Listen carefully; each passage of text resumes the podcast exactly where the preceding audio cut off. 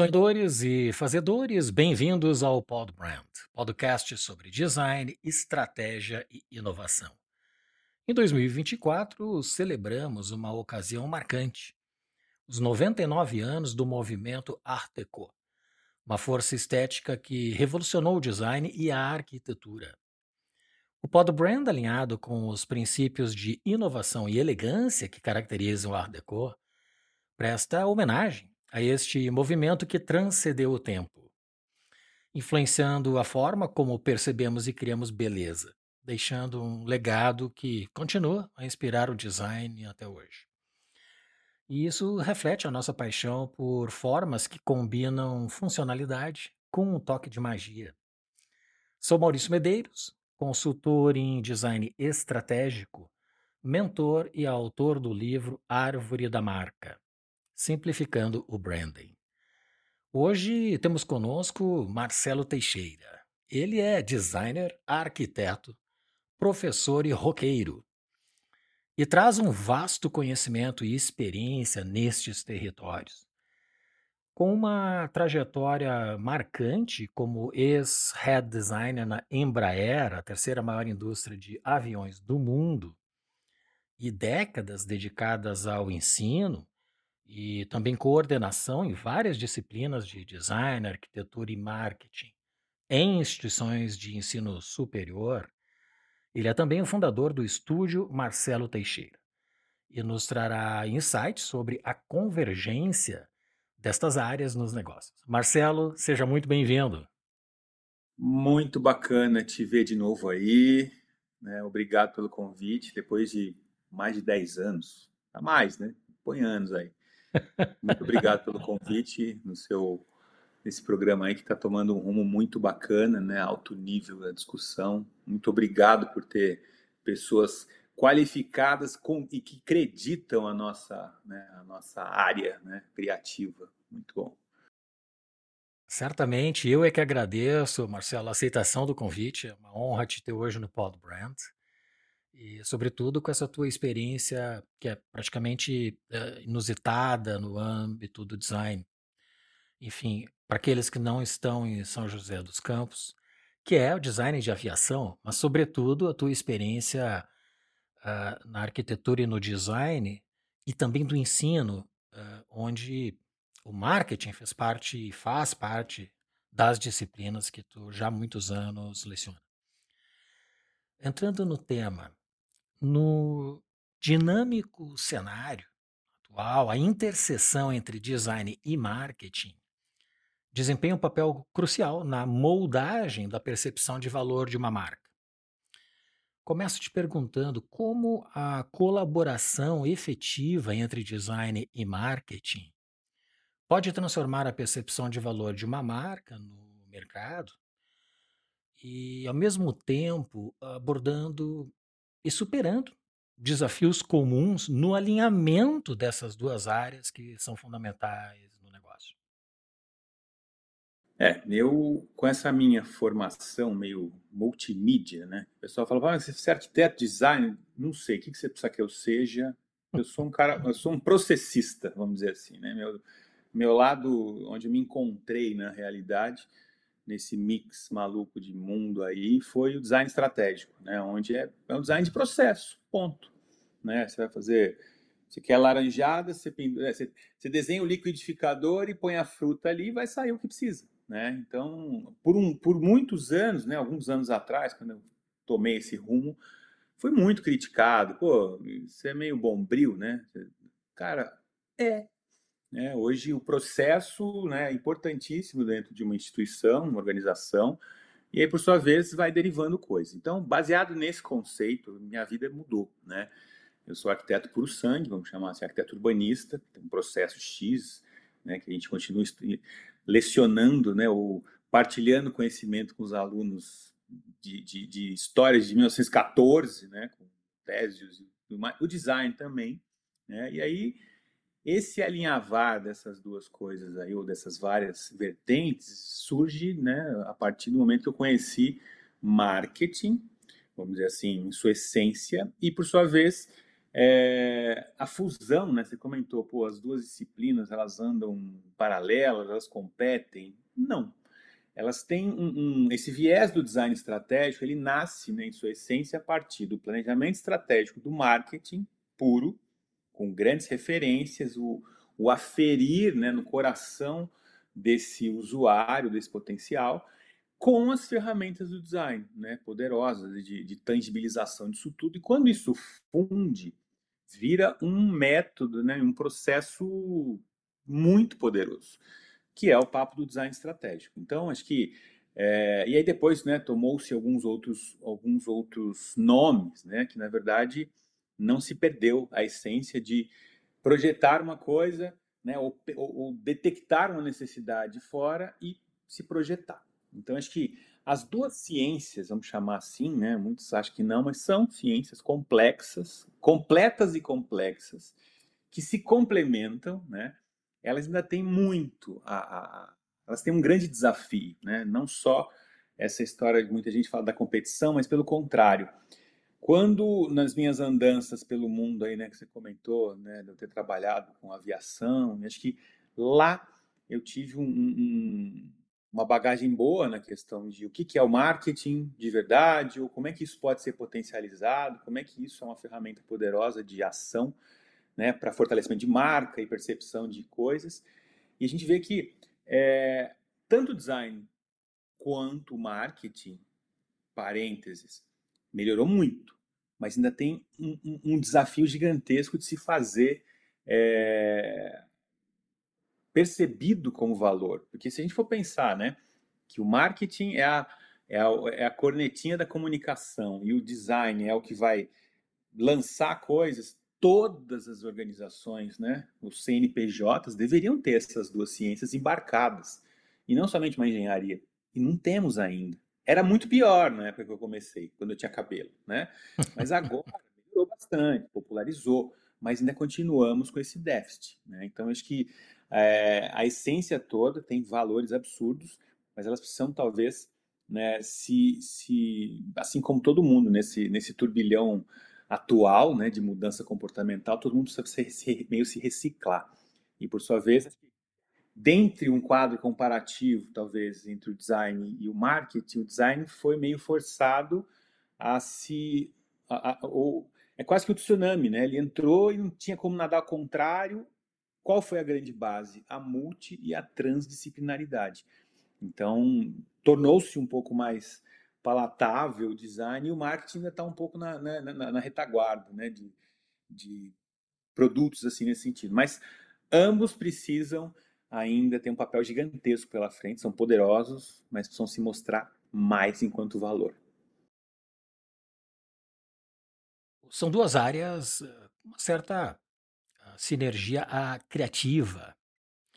E a colaboração entre design e marketing ela pode ser um pouco complexa. Né? As estratégias bem pensadas são determinantes para se criar um ambiente de trabalho harmonioso e também produtivo. De que maneira as estratégias podem ser desenvolvidas para que se garanta essa colaboração entre design e marketing e que resulte em sinergia, evitando conflitos é, o, até acho que talvez uma das primeiras eu comentei, né? A gente, o design surge daquela ou, né? O, o contexto de geração de coisas é, era muito a forceps, né? Eu tenho uma história aqui, toma. Ah, mas eu não gosto.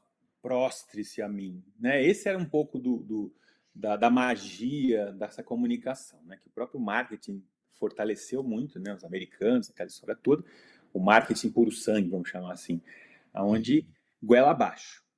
E, e, e, por sua vez, as operações dentro de, de, do design surgem a mesma coisa. Preciso ficar inventando história para poder gerar necessidades e goela abaixo mesma coisa, né? No, no, na geração de produtos, etc. Com a evolução, né, onde hoje, né, o joinha para cima ou para baixo tem um poder violento, né? As redes trouxeram vozes né? De, de falar, não, eu não quero, eu não quero e não quero e ponto. E eles falam, mas é a melhor. Para quem? Como? Então, hoje, uma discussão gigantesca, né? Põe, a, põe em xeque, talvez, uma evolução que o marketing né, meio deu uma paradinha no tempo, que é os tudólogos né, da internet, costumo brincar que hoje a gente tem caras que, que entendem de tudo, mas numa, numa superficialidade que eu fico né, um pouco preocupado com essa questão do futuro, o marketing sempre foi a salvação da lavoura. Né? E vai, vai. Aí agora o marketing digital.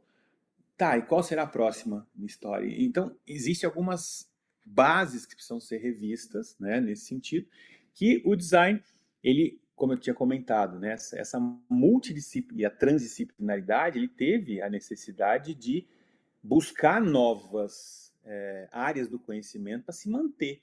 Então, por exemplo, essa história de criar demanda, né? Vamos fiar uma embalagem a forceps nas pessoas.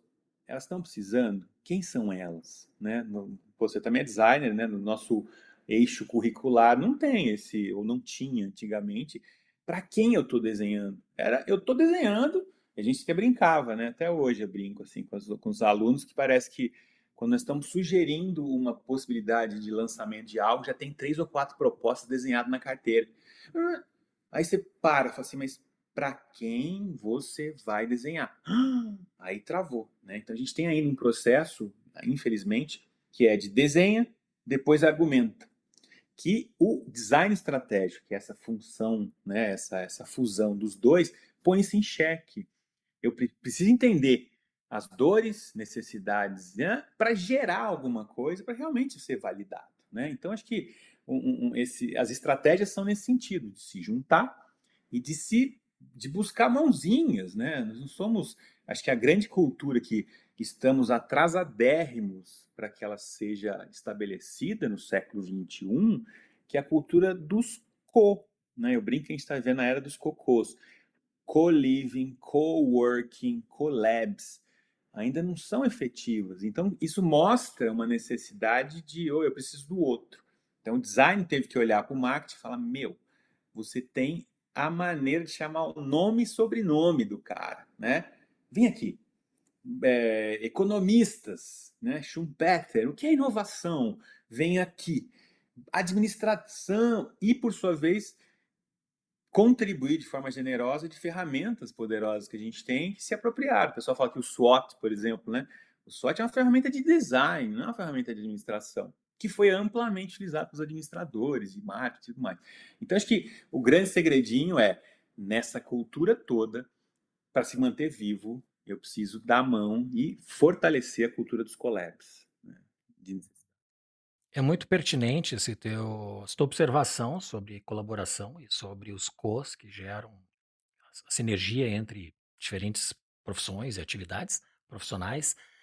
Um dos meus convidados foi o Edson Matsu, que foi por décadas diretor criativo da Grendene, Melissa, Grendene, Ipanema. Super. E o Edson, ele fundou a Matsu Co, que é a empresa de consultoria dele, onde o conceito é de cocriação. E ele parte exatamente deste princípio que tu também levantas, da importância né, de se fazer sempre com outro né, as, as, as ações que, enfim, visam o mesmo objetivo.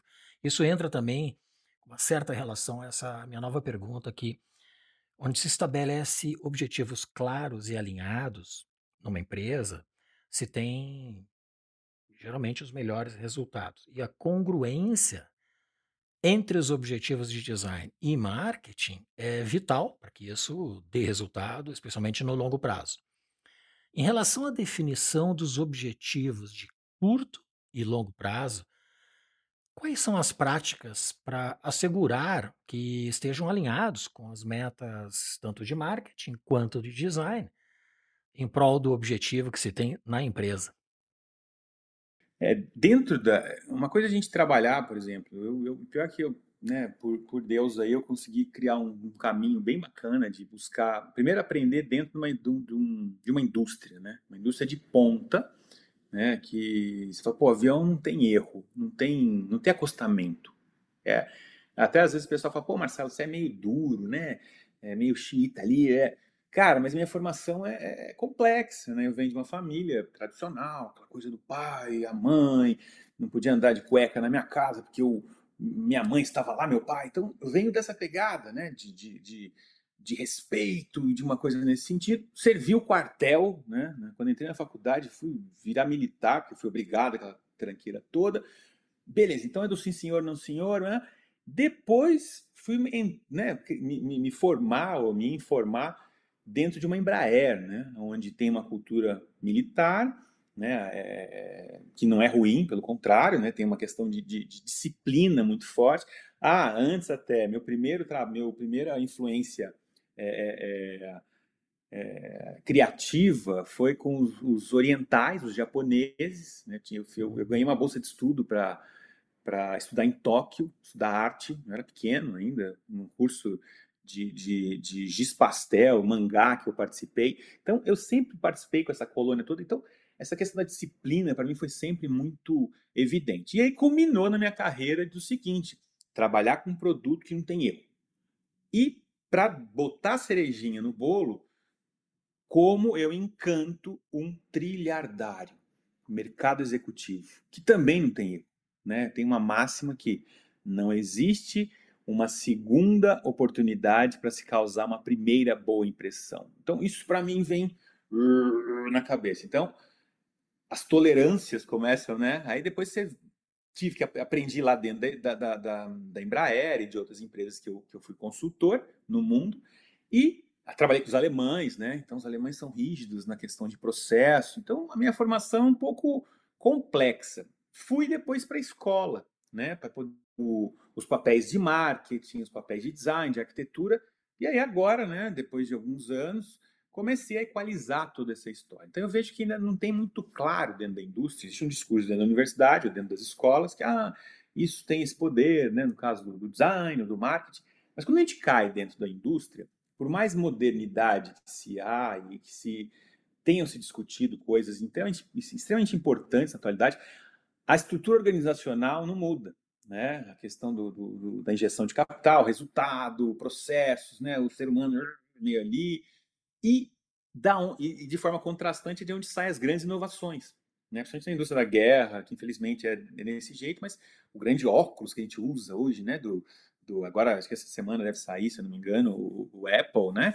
Do realidade mixada, isso vem da onde? Da cultura do piloto de caça, que ele não pode piscar para não perder o foco ali. Então, e agora está dentro da minha casa, jogando videogame. Então, vem dessa história e não adianta a gente querer apagar, né? E aí eu vejo ainda que os papéis, nesse sentido, falando de objetivos, os antes dos objetivos, os papéis definidos. Do marketing, uma coisa que eu fiquei né, bastante surpreso, é que dentro de várias organizações existe uma divisão, aonde o marketing, como todo mundo entende, dentro das escolas, assim, ah, eu sou profissional de marketing, eu faço eventos dentro da empresa. Então, ou seja, ele é linha de frente ali e tal. E a parte de pensar uma estratégia, de trabalhar o, o, a toada, né, a pulsação de para onde nós vamos, e aí, que é o, né, o timoneiro ali, eles chamam de inteligência de mercado, que não tem marketing, profissionais de marketing trabalhando, tem engenheiros. Aí você fala, putz, cara, já começamos a queimar na largada, né? A parte então de direção é feita por outros profissionais e o profissional de marketing somente fica numa visão superficial, né? Não que seja negativo, mas todo mundo quis, ah, vamos trabalhar com é, é, papelaria ou vamos fazer o evento. Isso é muito é, superficial em relação ao poder que essa ciência pode expressar, né? Então acho que de novo ele abre a possibilidade, né? Bate de novo na história da colaboração. Outras áreas do conhecimento que trabalham essa questão da cadência se apropriam do, do desse marketing todo. E o design é uma delas, né? Então acho que nisso aí começam a surgir objetivos específicos dentro de uma organização. A, a inteligência de mercado é a parte estratégica de lançamento de produto, pesquisa aprofundada do conhecimento de quem é o usuário, aquela coisa, teste, volta. E o grupo de marketing está muito mais é, focado na área de comunicação. Eu vou fazer o evento, eu vou informar o lançamento, etc. Então, precisa ser talvez revisto essa história para o marketing incorporar essa história. Nem falando de design, mas somente dessa grande área poderosa que o marketing representa, né? É com o advento da, das mídias uh, digitais que substituiu o poder que a televisão tinha no passado, o marketing teve, está tendo que se reinventar a cada nova descoberta dentro desse novo território. Né, as lojas de aplicativos, ah, to todas as ofertas de serviços que são assim ah, novas, né? inovações que são exponenciais. Há um ano e quatro meses, ou um ano e três meses atrás, o Chat GPT entrou no ar, em 2022. E hoje nós temos, assim, dezenas de novas soluções a cada semana eh, que concorrem com o Chat GPT em outras entregas e algumas, inclusive, se utilizando dos recursos do Chat GPT, mas é impressionante como evoluiu. E isso o marketing precisa acompanhar, porque as pessoas mas sobretudo as novas gerações, elas têm este meio como é, é, ponto de contato, né, com as marcas, né, com os negócios. É impressionante isso. Não, e, e se a gente for, né, eu tenho até um gráfico, depois eu posso compartilhar com você para a gente inserir nesse nosso bate-papo. Tem um gráfico assim do, de inteligências artificiais, né, onde você é, é lindo, assim, é um disco, aquele disco de cores, né, que a gente tem de possibilidade de ferramenta em todas as áreas que você imagina, né? A gente chama do, do, do chat GPT, que eu brinco que é o gestor da porcaria toda, né? A gente precisa ser o GPT, gestor da porcaria toda, né? Mas a gente atribui para ele ali, mas então, o ChatGPT é uma das ferramenticas ali de produção textual, mas tem de produção gráfica, de, de, de e, próprio, e a gente começa a brincar assim, né? Ah, mas é muito novo isso. Depende do que é novo. A Adobe, por exemplo, já há 12 anos já incorpora inteligência artificial dentro das ferramentas, Photoshop, né, os criar os batizinhos para poder ficar fazendo aquelas coisas que a gente já fazia. Hoje é tudo automático. Então aparece aquelas versões agora de faça, né? Meu, já estão capinando há muito tempo. E aí, como eu comentei, nós, o mundo é digital. Ponto. Essa avalanche de pandemia e tudo mais, é, estamos com esse conflito que eu falei, nós estamos 24 anos atrasados. Né? A cultura da colaboração nasce na virada do século. Mas todo mundo, não, deixa, deixa, deixa. Infelizmente, a pandemia aconteceu, perdemos, foi trágico, mas se ela não tivesse acontecido e tentado colocar né, o trem no trilho, a gente estaria muito mais defasado. Hoje a gente vê né, nos grandes centros, talvez o, o, que eu morava em São José dos Campos, hoje eu estou em São Paulo, em São Paulo, na época da pandemia, dava medo. Medo, assim, lógico, tenho medo do vírus, mas não tinha uma pessoa na, na uma viva alma andando, né? somente os motoboys, assim, eles foram que movimentaram né, a cidade inteira porque tinham que levar comida para a galera. Olha que, que classe hardcore, né, que é pouco valorizada. Mas era inacreditável de tipo, ou digitaliza-se ou você está fora, né? Ou você está ponto com ou ponto fora. E com essa brincadeira, tem gente que está pensando, não, vamos voltar ao, ao, ao, o que, que é o, o antigo normal, né?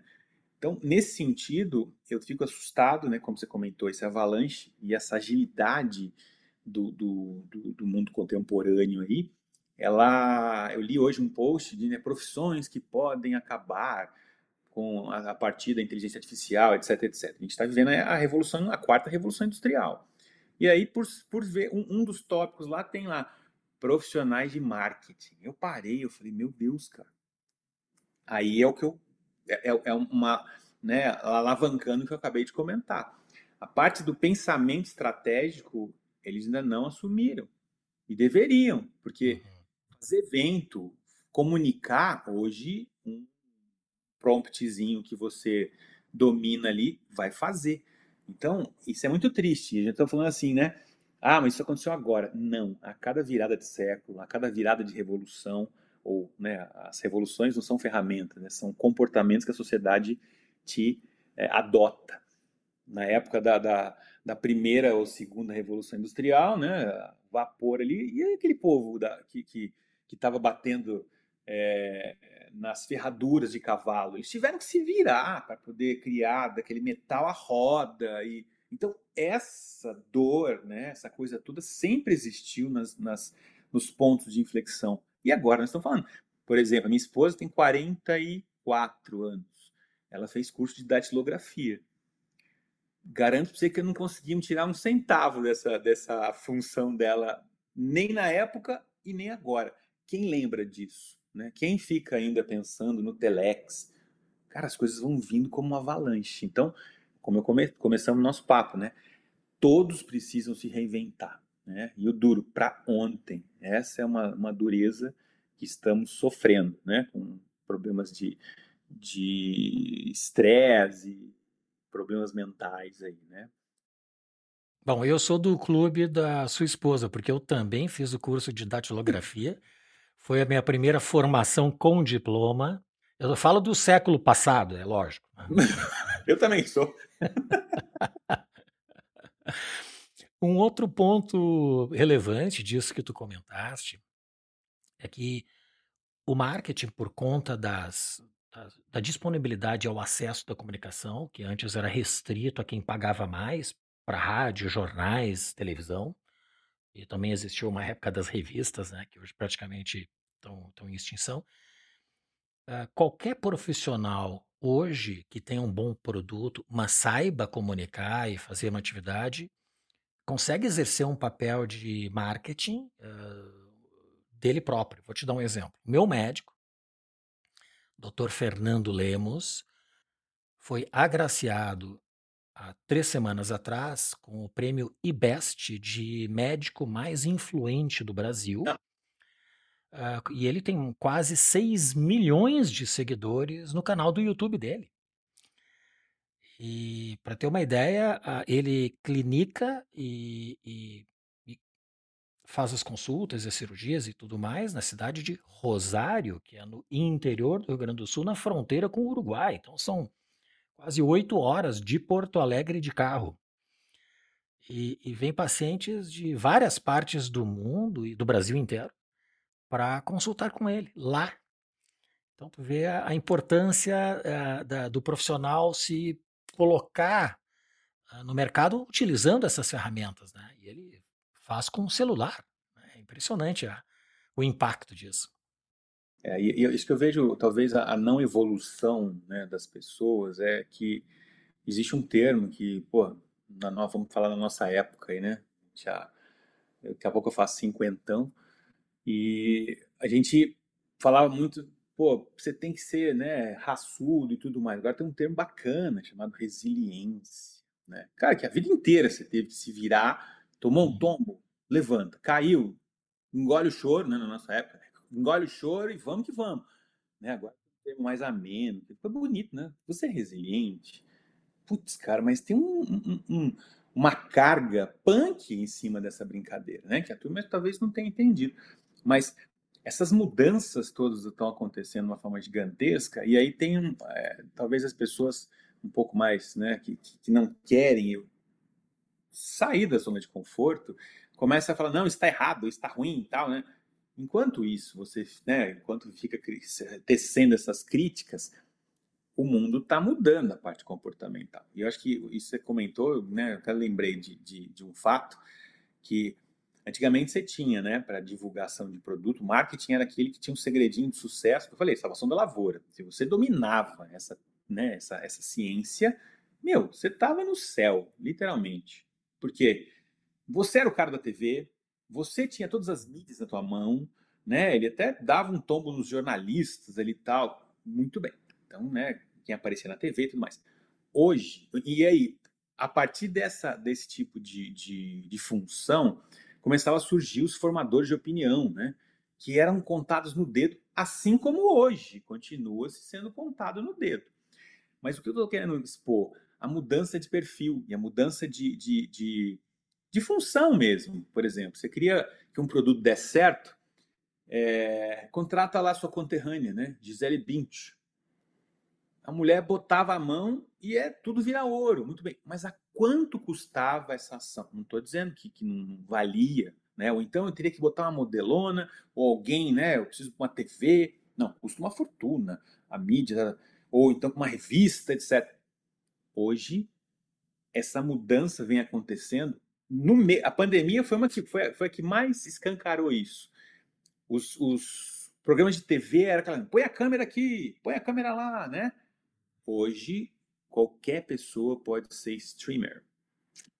Mesmo, camelei, porque eu comecei, a pandemia fechou tudo, eu comecei a ligar para uns amigos e falou, como é que eles estão? Pô, quero saber, pô, né? Como é que tá? Tá um, um horror, um inferno inteiro. Eu falei, vamos fazer isso via Instagram? Ok. Meu, era muita gente. Aí eu recebi comentários, nossa, cara, você está inovando. Eu falei, caramba, se inovar, se perguntar dos meus amigos e gravar essa fala é inovação, nós estamos muito na roça, né? E aí eu tive que ir atrás de ferramentas de streaming, como é, assim como você, o equipamento que você tem aqui é fantástico, a maneira da transmissão. É para um cara que fez rádio e TV na sua formação tradicional, né? de repente começa a surgir coisas. Lançamos uns produtos uma época para Cavaleira. A Cavaleira nos procurou, tinha customizado uma bicicleta de madeira junto com o Júnior, de Ubá, da Parma Móveis, e fomos fazer a linha Cavaleira de Móveis. Muito bem. Chegou lá, lançamos uma bicicleta maravilhosa, customizada, tem até no site, e, e, a linha de móveis dele. Assim como tem Armani, como tem, pô, vamos lançar uma linha pop, hardcore, né? Rock and roll, onde muita gente, a gente, a gente se ligou a, a, a, várias celebridades desse mundo do rock e tudo mais. Fomos lançar aqui em São Paulo, na Oscar Freire. Tinha uma, uma pop-up store luxuosa, né? Que é uma rua maravilhosa, que é o quarteirão do luxo paulista, brasileiro. Que, beleza, fomos lançar. Você pegar, chegamos, lotado de gente, né? DJ, aquela festa, uma reivona. Aí comecei a falar, mas quem é aquele cara lá? Você não conhece? Não, ele tem 12 milhões de seguidores. O que ele faz? Ah, ele fala e ele canta, ele é rapper. Aí você fala, uau. Então, a, a maneira de se negociar e de se fazer marketing, de se comunicar, mudou definitivamente já há quatro anos, no mínimo. Né? Isso que você falou. O povo popular assumiu, teve voz. Uhum. Então, hoje, né, toda a, aquela dificuldade que se tinha para lançar uma música, não estou criticando, mas mesma coisa, não é juiz de valor. Ou, por exemplo, somos teóricos, né? Tem um livro teu, etc. Será que eu preciso de uma editora para poder ter esse alcance? Pô, além de eu produzir isso, eu questiono pra caramba. Produzo papers fantásticos de inovação, etc. Para eu publicar em algum lugar, não tem que pagar uma grana pro cara. Ô, louco, cara. E aí, no final, o que sobra para você enquanto autor? Estamos vivendo a época dos artistas. De repente, uma internet, que eu acho que eu acredito demais nessa história. Nesse ponto, acho muito legal o alcance dessa história. E aí, talvez o marketing não se ligou nisso ainda. Poxa, estamos aqui falando, né, num bom dia, boa tarde, boa noite. Sei lá que hora que eles vão ouvir o nosso, ou vão assistir o nosso bate-papo. Mas é ad eterno. Assim, se você quiser tirar da internet, ok. O alcance disso. Eu tenho mapeado, né? Eu vou para uma sala de aula e a gente não percebe esses ganhos. Você vai para um auditório no Mackenzie, por exemplo. Estava de manhã, numa abertura de solene lá do nosso ano, no nosso semestre. Tem um auditório de 900 pessoas. Top! 900 pessoas, talvez em uma sentada de uma live, você, puf, né? Eu dou aula para 30 alunos ou 15 alunos. Na hora que você abre uma live de 100 pessoas, nós estamos quase num auditório. Olha o alcance disso, né? Então mudou esse, esse, esse o meio, né? Então acho que o marketing popularizou e eu acho que meio quase que ele não está conseguindo, né? Quem está com a rede ali agora tradicional está quase perdendo a mão, porque, né? Qualquer um que tenha o tal do engajamento virou um profissional de marketing que, meu, tá levando, né? A própria moeda de troca, quantos, você acabou de falar, seu médico tem quantos milhões de seguidores, Olha isso. É uma nova moeda. The New Oil. Exatamente. É, é, muito estimulante, né? Essa, uh, medir o impacto do design nas estratégias de marketing é um aspecto, diria que fundamental para entender o retorno sobre o investimento e o valor agregado ao negócio. Quais métodos as empresas podem utilizar para medir e avaliar o impacto do design em suas estratégias de marketing? Bom, eu sempre curti, embora seja mais teórico, né, acadêmico ali e tal, mas eu sempre curti pesquisa aplicada. Né? Então, nesse sentido, é, você teste as suas teorias e usa os métodos, mas vamos ver como é que se comporta isso na prática. Né? Então, eu acho que, que de, de, até testar, né? acho que o design trouxe muito forte essa história do teste pouquíssimos produtos hoje que são pensados, produtos ou serviços, ambientes, que são pensados na forma tradicional, que é o que vamos lançar alguma coisa, faz três propostas, duas, ah, e faz o Frankenstein e, e lança, isso já acabou. Que aí a rejeição acontece, um abraço. Tem que ser invertido. Então, da onde nasce essa brincadeira? E talvez não só o marketing, mas todas as demais ciências deveriam pensar nessa questão de medir é, o, o, o, ganho né, através do seu processo. Dentro do design, a gente tem hoje uma série de combinações de métodos e processos, né, onde é, a partir de ferramentas, por exemplo, dinâmica de shadowing, né? Ao invés de eu criar uma, ah, preciso desenhar uma cadeira, muito bem. Então eu pego, invento a cadeira ali, mando fabricar, ponho no mercado, produzo e aí você fala, hum, não era bem isso. É o contrário. Eu tenho que ir, ou vamos cadeira, vamos um, um novo produto que vai para o supermercado, talvez seja mais emblemático esse case. É, vamos criar uma embalagem para um redesenho do Omo. Agora é tudo minimalista, o Omo branco, escrito Omo, né? Beleza. Se é que já não tem. Aí o pessoal vai, goela abaixo, põe lá, o pessoal não entendi. Eu lembro do homo vermelho e azul, né? Ali, né? E tal. Será que é bom? Mas tem homo, o, o sabor tutti-frutti, que é rosa, tem sabor limão, que é verde. Você causa um certo desconforto. Muito bem. Por que não fazer o contrário? Estou falando de, de por exemplo. Sai com uma câmera escondida.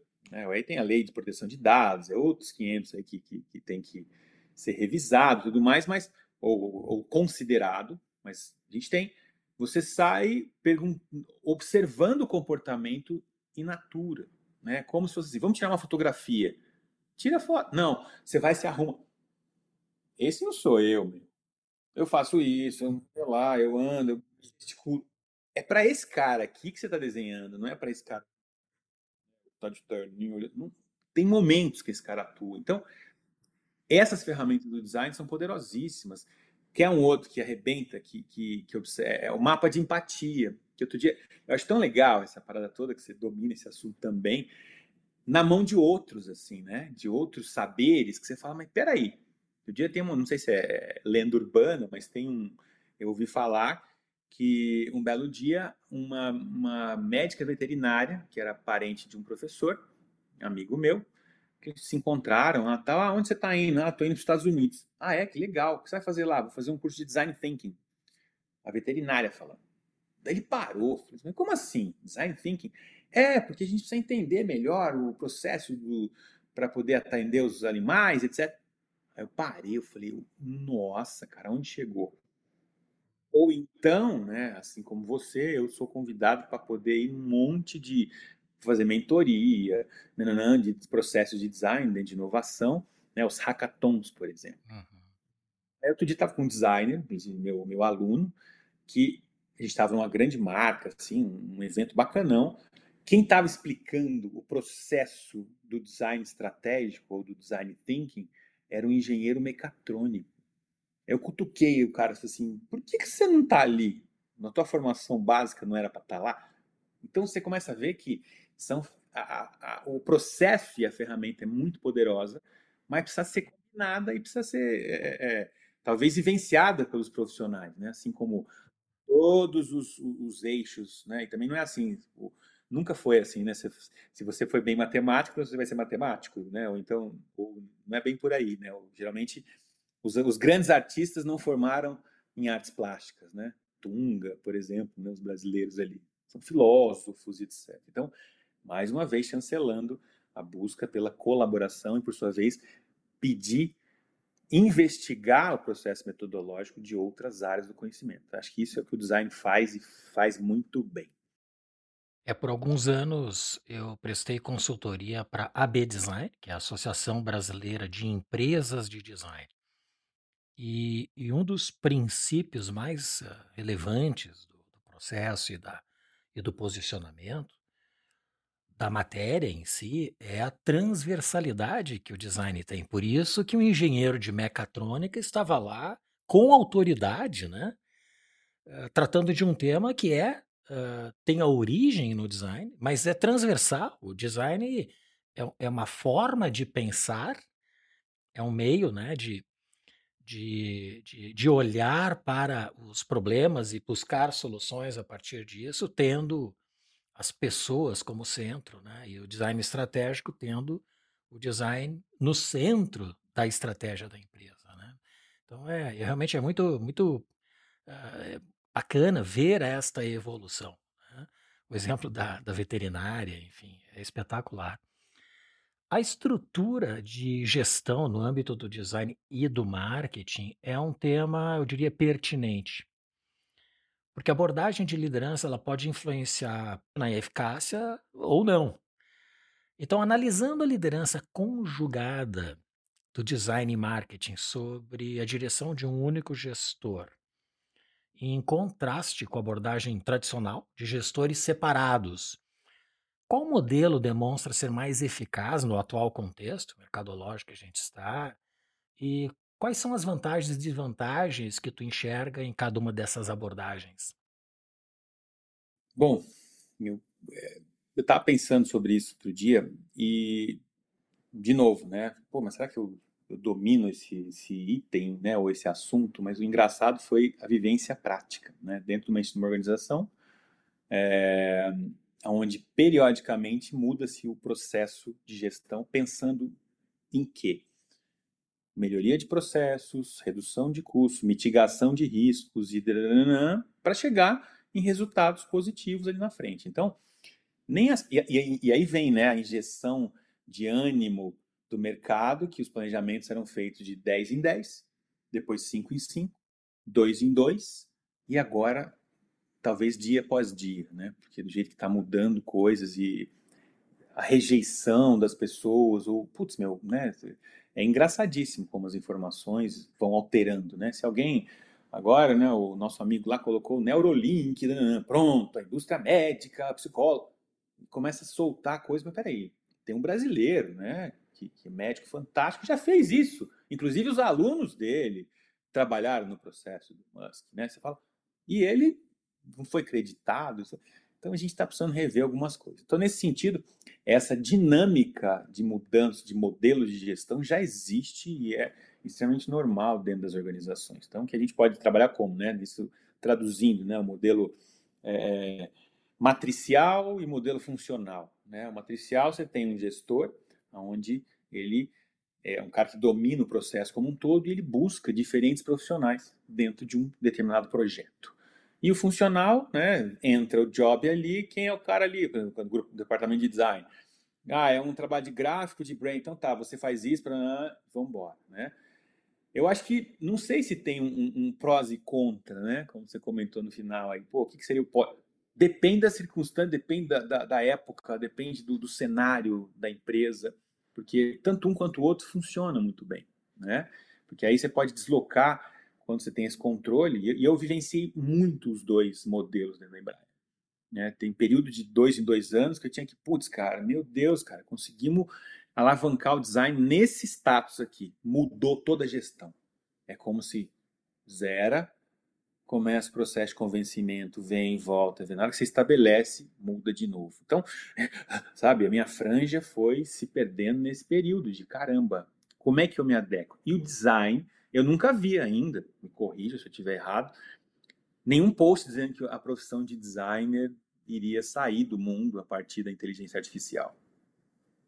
Né? Eu já vi, teve um dia que um cara também me, me mandou uma mensagem, eu estou estudando, né? Estou fazendo doutorado nessa área de tecnologia, então tudo me interessa, né? De o que está acontecendo ali e tal, tá? Até um meu, meu orientador falou: você vai ficar louco desse jeito. Eu falei, vou, já sou, né? A gente só chancela. E aí um dos vendedores de soluções mirabolantes ali, falando, não, você sabia, né? Que a, tua, a profissão de arquiteto vai, vai, vai parar, né? Vai perder a partir desse software. Eu falei, nossa, cara. Talvez por culpa dos arquitetos mesmo, né? Que a gente virou quase que um, um garçom, né? Você vai, quem mexe com interiores, por exemplo, dificilmente faz o projeto, mas vai, fica meio né, dependente das lojas para poder colocar ali, ah, põe a cadeira, põe isso, põe isso. Cara, e nosso papel daqui a pouco alguém vem com uma inteligência artificial e fala: o que eu preciso para ambientar? Já está acontecendo. Aí, conveniado, as lojas já cai. E mais, né, até já está acontecendo, não, já aconteceu. Tem até um caso que algum, bem, deixa eu ver, quase uns sete, oito anos atrás, eu entrei num, num voltei num, num, final de ano, fui mudar o piso do estúdio. Estava num outro estúdio aqui em São Paulo. E beleza, entrei na Leroy, Leroy, Leroy, eu acho que Leroy, nessas grandes aí.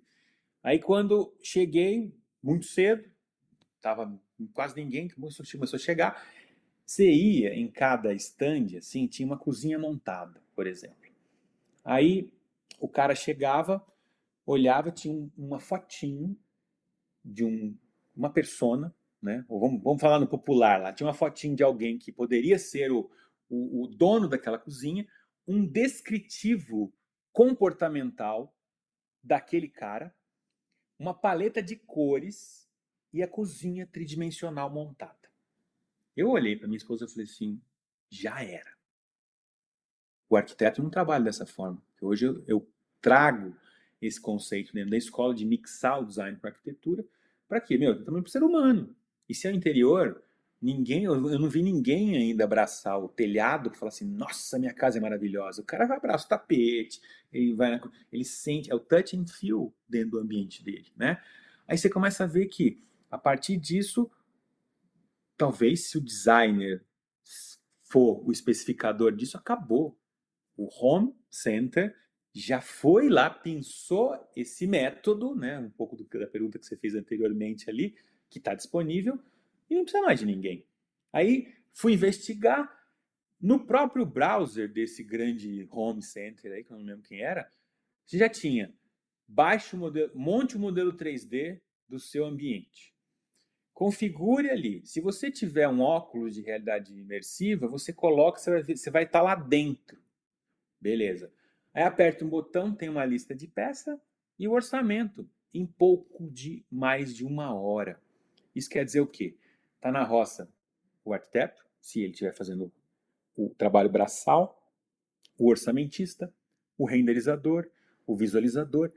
Cara, e aí? Né? Então, como é que fica essas dinâmicas todas acontecendo a partir desse, de, desse, desse modelo? Então, voltando nessa história do, do, do, da estrutura, dependendo do tipo da solução ou do, da, da, da, da, situação né, do, do econômica e tal, muda-se e é efetivo. Trazendo para a cultura da colaboração, Marcelo falando, eu tive as duas vivências. A, ou a, a, a multi, a transdisciplinar, que seria essa, essa matricial, ela é mais desafiadora, porque você precisa ter voz ali, tem um conflito né, de ideias, mas eu acho que ela, para a atual conjuntura, hoje ela é mais poderosa. Né? Porque senão você fica trabalhando com os iguais, né? Os iguais.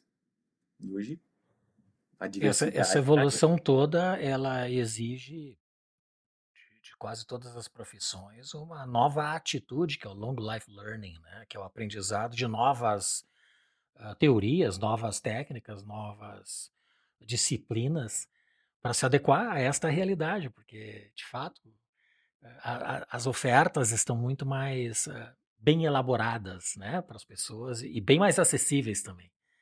É, e eu acho que esses vieses, assim, talvez, né, me recorde uma, de, duas, de, dois, de dois pontos aqui. Quando a gente tem esse papo mais tecnicista, ah, o arquiteto, o designer tem que trabalhar junto, etc., então eu vou ser mais propenso a defender um, um, um movimento né, estruturado na função. Porém, o que rege o mundo dos negócios business, tem uma fala que eu acabei de lembrar do, do Papa da liderança, né, o Jack Welch, foi o presidente, uhum. um dos, dos heads da, da GE, né, que acho que isso deu uma chancelada na questão do transdisciplinar, porque ele falava assim, né, uma das falas, mais ou menos assim, né, acho que sempre tem que embasar em alguma coisa, é, eu não preciso saber tudo, mas eu preciso ter os melhores do meu lado. Cara, isso seria a, vamos dizer assim, a estruturação de um departamento transdisciplinar, concorda? Tem um batedor de bumbo lá que domina processo, sabe como entra. Ele não está nem aí, não que não saiba, não precisa, mas ele não está nem aí com o parafuso, porque ele sabe do contexto maior. Então isso é uma coisa mais generosa, né? De tipo, putz, cara, eu não vou ficar lá, eu, eu preciso do cara apertar parafuso, mas eu não preciso lá eu apertar, né? tem que entender da, da, da, verdadeira noção. Então, acho que isso rege muito o mundo dos negócios, independente se tem adesões, etc., mas tem muito, né, é, é, é quase criação de perfil de liderança. Né? E assim, dentro essa estrutura organizacional são pessoas, né, que, que seguem esses, esses fundamentos aí.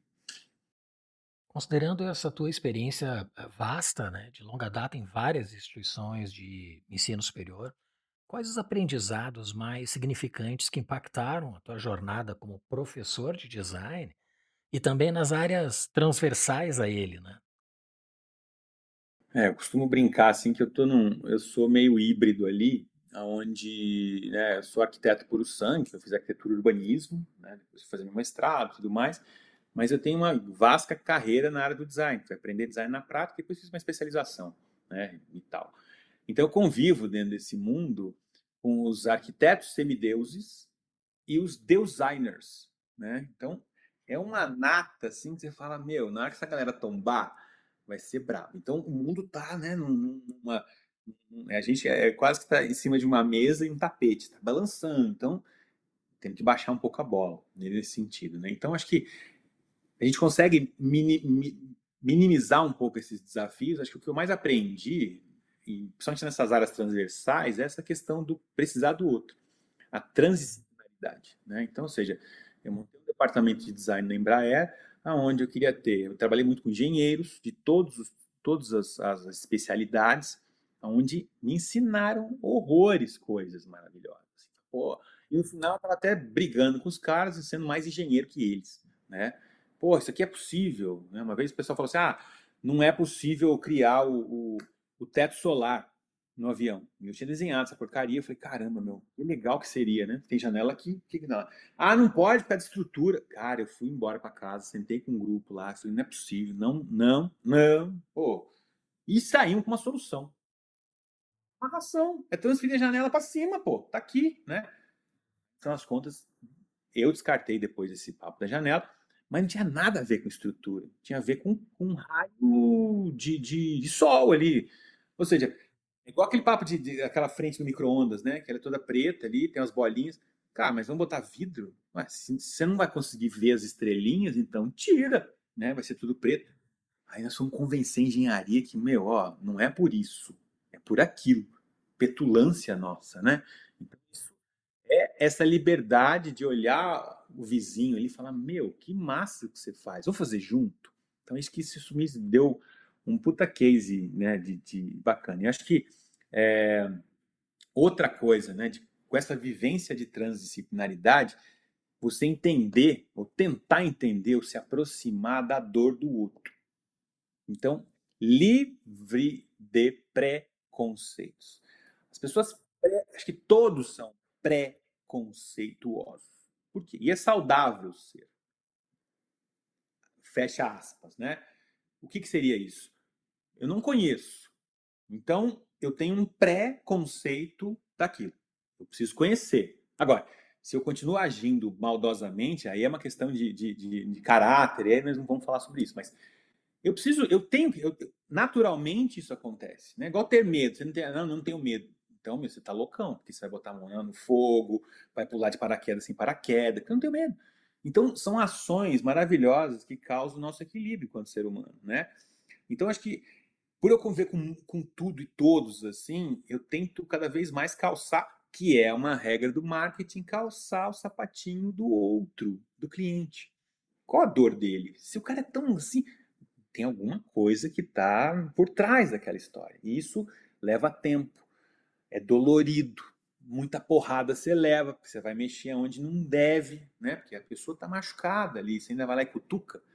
Então deixa ela cutucar, vomita, equilibra, chegamos num acordo junto. Então, isso acho que é uma, uma, um, um, dos grandes modos operantes que eu consegui aprender. E eu acho que estar aberto né, a, a esse tipo de, de de troca, né? Isso até com a minha família, minhas filhas. O meu departamento de criação hoje, de inovação, é, uma está com 20, vai fazer 20, e outra é 18, né? Mas elas, elas convivem comigo profissionalmente aqui desde o. Eu levava ela para o estúdio com 3, 4 anos de idade. Elas falavam assim que uma ia ser designer da Barbie e a outra designer da Hello Kitty. Eu falei, pô, alguém tem que ganhar né?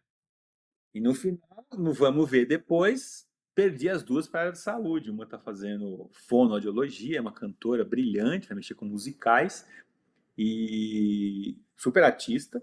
E a outra vai fazer odonto. está querendo entrar na parte de odonto digital, porque ela gosta de ação. Beleza, né? A indústria 4.0 na veia lá.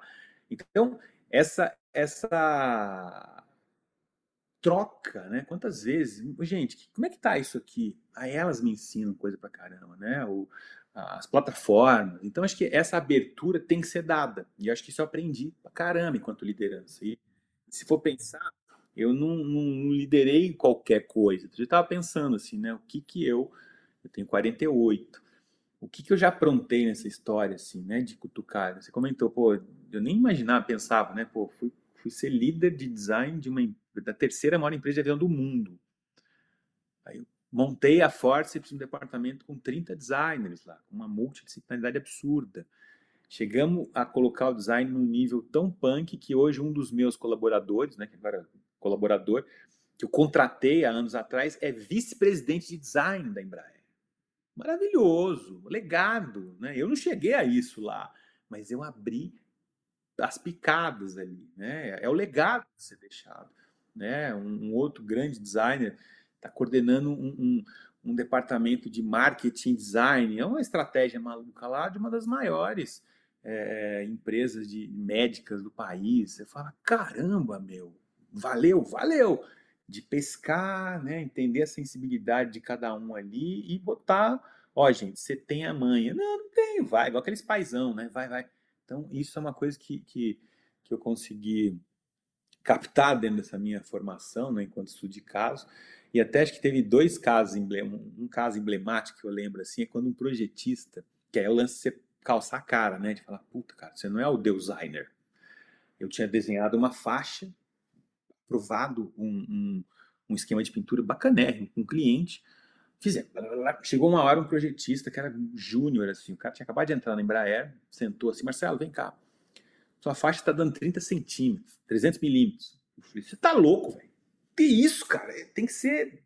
Nascer no 00 e de uma forma tênue, vai lá para cauda. Mas é isso. Não, é 30 tal. Daí ele virou, botou sentado. Senta aqui. 30 centímetros. Você está reclamando, né? Muito bem. O avião tem 30 metros. O que, que você acha? Aí eu. Nossa! né? Ué, mas não era o sabidão? Puta, cara, olha. Então, a partir dessas, né, quebrada de salto assim, você fala, puta, que animal. Tem que se aprender em tudo quanto é coisa. E o outro caso é, eu fui, eu sou muito de observar, né? Por mais que, ah, pô, eu sei que eu tenho um know-how bacana, tenho, né, grandes, uma formação impecável nesse, nessa trilha, nessa trilha, né, que eu tenho feito aí, mas eu entro nas coisas quieto. Eu entro numa reunião, falo, peraí, onde eu tô? Eu não vou dando os palpites azedo, e nessa eu aprendi como, por que isso? Eu fui acompanhar, quando era estagiário, é, uma, uma especificação de um avião. Meu chefe foi apresentar para o vice-presidente Europa um, um, um, esquema de pintura. Vamos comigo? Beleza. Eu falei, eu fico quietinho aqui, fiquei quietinho ali. O cara perguntou para ele assim, por que, que você fez faixa? Né? Em inglês, a reunião toda em inglês. O cara era o, o, cara era o inglês e, e coordenava a Europa. Por que, que você fez faixa? Aí ele falou assim, encheu o peito e falou, porque rico gosta. Eu li. Aí o cara parou, ele tava, a gente apresentava ainda num board assim, de toda a ilustração, tinha aerógrafo e tudo mais, e tinha um vegetal que você colocava em cima, né, uma seda, para né, não machucar. Ele fez, daqui a pouco, ele, quando ele falou rico gosta, ele pegou, fechou assim. O cara ficou rico como? Ele nasceu rico. Ele, não. Tá bom, quando você souber conceituar, você volta. Pá, jogou e foi embora. Meu, eu entrei debaixo da mesa, entrei debaixo do tapete, eu falei, que vergonha alheia, né? Então, preciso aprender a argumentar, falar na hora certa, Então, são, é a vivência, né? Então, acho que é, é esse meu, esse meu estilo né, de gestão, muitas vezes questionado, que, ah, você deixa os caras trabalharem livre, para que que eu tenho que ser papagaio de pirata, né? Então, isso eu trago essa experiência né, de, de mais de 20 anos, aí, 30 esse ano, 33, eu acho, mixada na academia e na prática. Né? Muito interessante essa experiência deste vice-presidente da Embraer Europa na época, a atitude que ele tomou, exigindo e valorizando contexto que levou àquela solução, né? E que não estava claro para quem estava apresentando, né? Então, muito interessante, muito interessante. Bem, Marcelo, nós chegamos ao pinga-fogo. São três perguntas rápidas que eu faço a todos os convidados e que sempre, a mim, provoca muita curiosidade intelectual. A primeira, quais são as virtudes do empreendedor de sucesso? Jesus amado. Vamos lá. Talvez vou traduzir mais, mas acho que a persistência é o primeiro, né? Putz, cara, não é no. E, tem algumas relações assim, né? Você não vai à academia, você não consegue puxar um bíceps ali, no dia seguinte você tá com ele. Não. É um pouquinho a cada dia, que talvez você nunca veja isso, né? Você vai ver depois de um ano, dois anos, algum tipo de resultado. Isso é persistência, né? Outro que a gente já falou aqui é a resiliência, né? Cair, levanta, chora, beleza, chora rápido, porque o mercado tá. Então chora, enxuga as lágrimas e corre atrás. Né? Outra coisa é a abertura ao novo, né? livre de preconceitos. Então você tem esse desconforto, vai investigar, rompe com tudo e, e anda, pega na mãozinha e vai. Né? E eu acho que o, o culminar tudo isso, a questão de um repertório diversificado. Porque eu consigo tratar com os outros e eu preciso entender da dor do outro. Né? Nós falando de mapa de empatia. Tem dores. Então não é o. Eu não tenho verdade absoluta. Né? É porque eu vejo, e de novo, né, aprendi, num, principalmente essa questão do repertório diversificado, o designer às vezes não entende que ele tem uma ferramenta poderosa na mão e é solicitado. Ele é quase que o Mr. M. Né? Solta aqui da cartola. E, e, você fala que você é designer, assim, nossa, você muda, o cara até fala assim, hã? É, então ele deve manjar. Como é que é a casa dele? Como é que é o carro dele? Sabe aquele papo de, né? Quantas vezes ele pergunta você também? Da onde que eu vi, tirei essa história, né? Quando os meus clientes todos buscam o uau, o superar a expectativa. E aí, como é que chega até o uau? Antes, eu fui para reuniões de configuração no mundo inteiro, onde era para fazer o quê? Saber que cor que era carpete, que cor era tecido, que cor era móvel, blá, blá, blá. inclusive, né? Teve um logo lá, lá bem lá atrás, quando a gente se conheceu, especificamos um, um avião Sim. conceito, foi publicado, foi um escândalo aquele negócio, foi muito legal, né? Publicamos uma, uma das únicas revistas de interior de aeronave do mundo, assim, que é Aircraft Interiors, maravilhosa. Eu tive em Cannes falando daquele conceito, foi muito legal. E aí para chegar nesse, nesse não é, não, não dá para ser imediatista. O, eu fui, eu ia lá, pô, precisava tem, você tem, Marcelo, você tem cinco minutos de fama com esse cara. Tá bom. Aí a partir disso, eu ia lá, eu tinha cinco minutos de fama, então tem que ser rapidão. Ele iniciava o papo dizendo, vamos falar sobre blindagem, vamos falar sobre cultivo de orquídeas, vamos falar sobre viagens de transatlântico. Eu falei, nós vamos parar. E aí depois que quebrou-se o gelo, pô, eu tô configurando o mais íntimo do cara, velho. Tô na casa dele, configurando o objeto de, de desejo dele para culminar o wall, né? Então isso quer dizer o quê? Eu preciso ter um repertório amplo. Então acho que essa é uma grande virtude ou deveria ser, né, do empreendedor de sucesso. O que diferencia os sonhadores dos fazedores?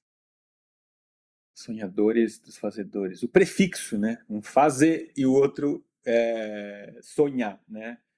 E todos trafegam pelas dores, né? Então acho que, mas acho que um tirando as brincadeiras, eu acho que é ação, né? É o protagonizar, a proatividade, que às vezes é muito mal entendida, né? A proatividade é ir pular na frente do outro. Não, você tem um papel que vai daqui até ali, respeitar o limite do outro. Então acho que isso é muito forte. E eu tinha um professor, né? Acho que ele até falecido já, um dos primeiros caras que mexia com escultura, que eu, uma vez eu falei com ele, professor, assim, esse assado, sou meio amador na arte. Ele falou assim, já começou bem. Eu falei, por quê? Os amadores são os que amam. Aí eu falei, nunca tinha pensado nisso. Você falou, amador. É o amador. E aí tem um, um grande amigo, filósofo, que ele fala, quem ama antecipa. Então, nesse sentido, cara, a diferença dos dois é que sempre tem esse lado, né, esse, essa formiga que chega lá e faz. Não é de forma descriteriosa, né? Que, que, e também os fazedores não, não que não sonhem, mas eles têm um, algo a mais, né? Um, um plus a mais, né? Como diz o outro. Sim. poder fazer acontecer o sonho dele. Acho que é por aí. E a última, o que é design? Putz, grila, curto e grosso. Eu acho que tem uma, tem uma coisa que me acompanha, uma definição que me acompanha que e me incomoda também, que é de um cara que até do John Esket, assim, design é a extensão do braço humano. E agora lá de braço, perna, de, de, de, de, de tudo, né? Do interior, assim, porque se a gente for pensar que nascemos pelados, sem nada, né? E morremos sem nada, para que, que a gente precisa de tanta coisa? E somos frágeis. Nós não sabemos essa história. Quer, quer ter uma relação é sentar numa guia de carro, assim, uma avenida, né? Que você sai da sua altura do carro e vai para a altura do para-choque. Se aquela porcaria encostar em você, você está na roça já, né? Então, a fragilidade do ser humano. Nesse sentido, eu preciso de coisa, eu preciso me amparar, né? Na hora que o, o homem ia matar o bisão, matava na porrada, morria de fome. Acho que ele até ele estava com fome, mas ele ia lá, né? Lutava. Acho que depois de uns cinco dias que ele tinha que se recompor, que ele ia comer alguma coisa, né? Então, ele precisava de, de, de se amparar, né? De criar um, uma, uns aparatos para tal. Então, acho que essa extensão do braço humano, o design acho que é muito poderoso nessa questão toda, né? De ter que ter um. Uma, eu preciso sentar, eu preciso criar um objeto para sentar, eu preciso andar, eu tenho um objeto para um, calçar, né? Do ponto de vista do, do objeto, assim. Mas a gente pode expandir isso para tudo hoje. Perfeito. Muito bem. Nós entramos agora numa das nossas sessões eh, mais pesquisadas no nosso site, que é a indicação de leituras. Quais livros impactaram a tua jornada Bom, acho que se for trazer lá, né, acho que isso é uma coisa que muita gente não percebe, mas acho que o doutorado agora tive uma orientação que mudou minha vida. A cada hora vai, tcham, tcham, vai chaveando, assim você vai indo, indo, indo. Que é o universo referencial teórico. Né? O que quer dizer isso? Como você chegou ao que você é. Quem te trouxe até aqui, né? E eu tive que, eu sempre questionava, meu Deus, por que eu estou pensando assim? Que, né, que saco, pô, você é designer de luxo, mas gosta de sucata. Fui lançar produto em Milão em 2010, se eu não me engano, foi pinico. Pinico com luminária, fazendo luminária ou peças de, de, de ferragem que era de, de, trem, que eu virou uma cadeira. Você fala, mas de onde que vem isso, né? Então, eu sempre fiquei muito que, é, é, é, me questionando e agora, nesse, no processo doutoral, eu fui fazer, desde quando o primeiro. Né, quem eu dei? Você vê? Se é platônico ou você é aristotélico? E vem, vem, vem, vem, vem, e putz, no final culmina com a tecnologia toda da Embraer. Então, por exemplo, numa primeira fase, que acho que. E, e, aí tudo, tudo. Se você é o que é hoje, é porque você plantou alguma coisa lá atrás. E parece que é, é nítido, minha vida profissional. Adoro sapato. Eu estava pensando, né? Um dos primeiros. É, e, e, alguma coisa com a Holanda. Meu não tem, minha família são os mineiros e se for um pouco mais longe, vieram portugueses e, e espanhóis na brincadeira, né? O que, que eu tenho a ver? Um livro que eu li, que era o, um livro chamado Os Patins de Prata, que é The Silver Skates, né? Do, do Hans Brinker. Coleção de moleque, assim, é de ouro, 1972, 1975, então que era uma história de autossuperação, de um cara que desenhava, fazia esculturas de sapato. E a primeira vez que eu fui para Holanda, eu fiquei fascinado, nossa, existe mesmo. Então, né? Depois disso, eu desenhei uma porrada de, de, de, coleção de sapato, e aí conheci, né, nos conhecemos no mundo da moda a partir dessa história toda de acessórios e tudo mais. Outra fase da vida, o próprio livro que eu acabei de citar, que é o, Desenho Industrial, de 1997, do John Esket, que ali ele para mim é o seguinte, eu, eu, entrei numa faculdade de arquitetura querendo desenhar objeto, e aí o ano que eu entrei a disciplina caiu. Eu falei, não acredito. Eu quase fiz uma engenharia civil, né? Que ali eu era muito forte nesse sentido, e depois tive que me amparar nas outras coisas para essa abordagem meio multidisciplinar. Mas ali me esclareceu de uma tal forma qual era o conceito do desenho industrial. Uau! Então isso é uma, uma bela uma referência também. Mais recentemente, um livro do Simon Sinek, Comece pelo porquê, que é uma essência assim do projeto, né? De como é que eu começo pela história. Eu sempre estou indo pelo como, pelo pelo que. Por que, que eu estou fazendo isso? Que aí você vem a questão do propósito. Né? Isso é, é massa essas leituras. Eu adoro muito mais técnicos, livros mais técnicos, mas tem uns que eu falo, pô, se você coloca isso dentro do liquidificador, o psicólogo vai se dar super bem lendo isso, o, sei lá, o geólogo, é, é muito legal, é muito amplo, né? É holístico a parada.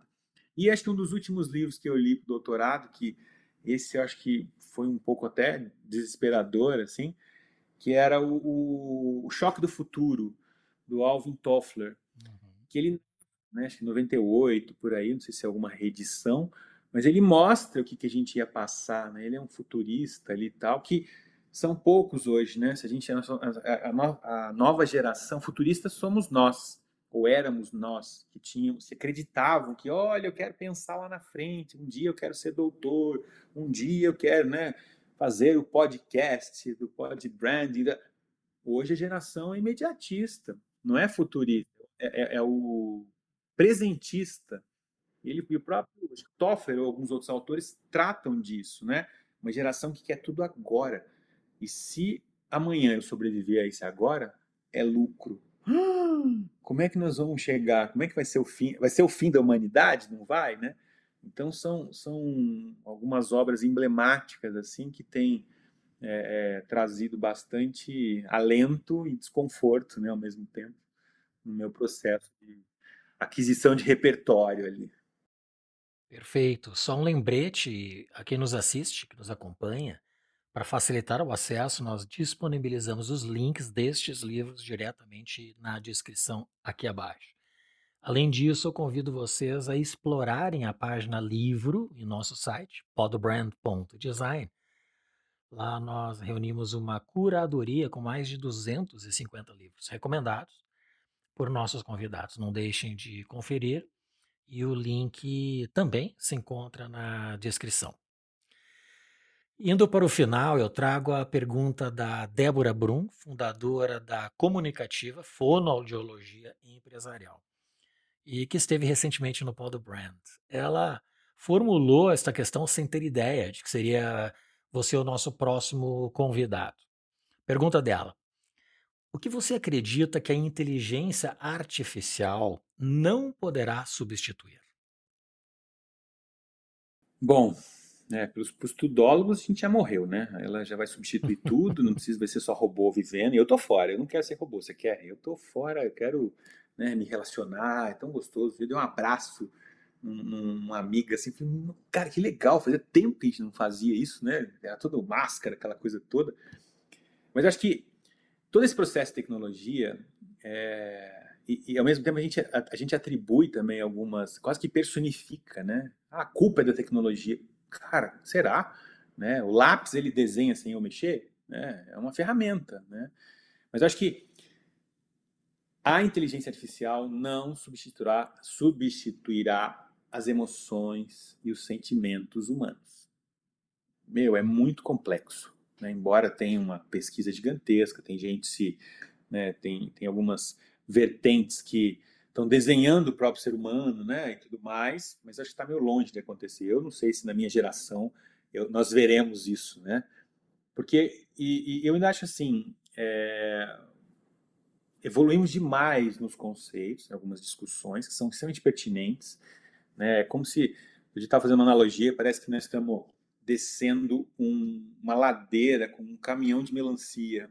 Ah, aí alguém freou, né? Aí a carga vai lá para trás. Uh, então, está acontecendo essa carga aqui. Então, está tendo todo mundo questionando, está tudo errado, né? Na hora que ela voltar a estabelecer, para criar o equilíbrio, aí beleza, vai funcionar, né? Porque eu acho que. Por que ela não vai substituir e não deveria, né? O ser humano precisa aprender a ser mais humano. E cada vez mais a gente está vendo que está sendo longe isso. E não é porque é tecnologia, né? é questão de caráter. Nós temos ainda né? Talvez em umas épocas mais antigas, ah, como é que eu domino um povo? vou lá e mato ele acabou, né? Os Vikings e tudo mais. Nós estamos vivendo a mesma coisa. E a custa de quê? Nós estamos conversando aqui numa boa e está tendo guerras, né? Tem duas ou três guerras acontecendo. Cara, e aí você pergunta para os mais jovens, fala, é assim que vocês brigam? Se liga. Então, sabe? E aí, então, acho que fechando, né, a gente está buscando muito a questão, né, a tecnologia e tal. Então, muita gente estudando o hardware, o software e, segundo um grande amigo, né, o Renan, ele fala do humanware, que, que o ser humano vai ser. Então, acho que frente a toda essa discussão, o que, que, como é que nós iremos nos comportar se é que a gente aguenta, né? Essa, essa pressão, né? Essa, a questão da saúde mental, essa questão a gente vive hoje a era dos excessos, né? Tudo é excessivo. Então, a história de o menos é mais, será que vai virar? Já teve uma tendência de que não, menos é para a geração, menos é boring, né? Então, para quê? Eu preciso de excesso. Mas, em resumo, o ser humano continua ainda um ser pensante, com sentimentos aflorados, que acho que isso a máquina não consegue ainda, no curto prazo, substituí-lo. E se você pudesse fazer uma única pergunta ao nosso próximo convidado, qual seria? Uma única pergunta? Acho que como ficaria, né? Como é que ficaria a humanidade frente a esse avalanche de tecnologia, né? Como é que não tem uma regra, né? Mas como é que ficaria? Como é que a gente se comporta? Se tem alguma alguma uma, uma, uma saída, sei lá, algum toque para tal. Né? Muito bem, no próximo episódio teremos a resposta desta pergunta. Marcelo, eu quero te agradecer muito. Muito obrigado por se engajar ao nosso propósito e pela disposição em compartilhar o teu conhecimento. Foi uma alegria reencontrar o amigo depois de tantos anos. Obrigado de coração.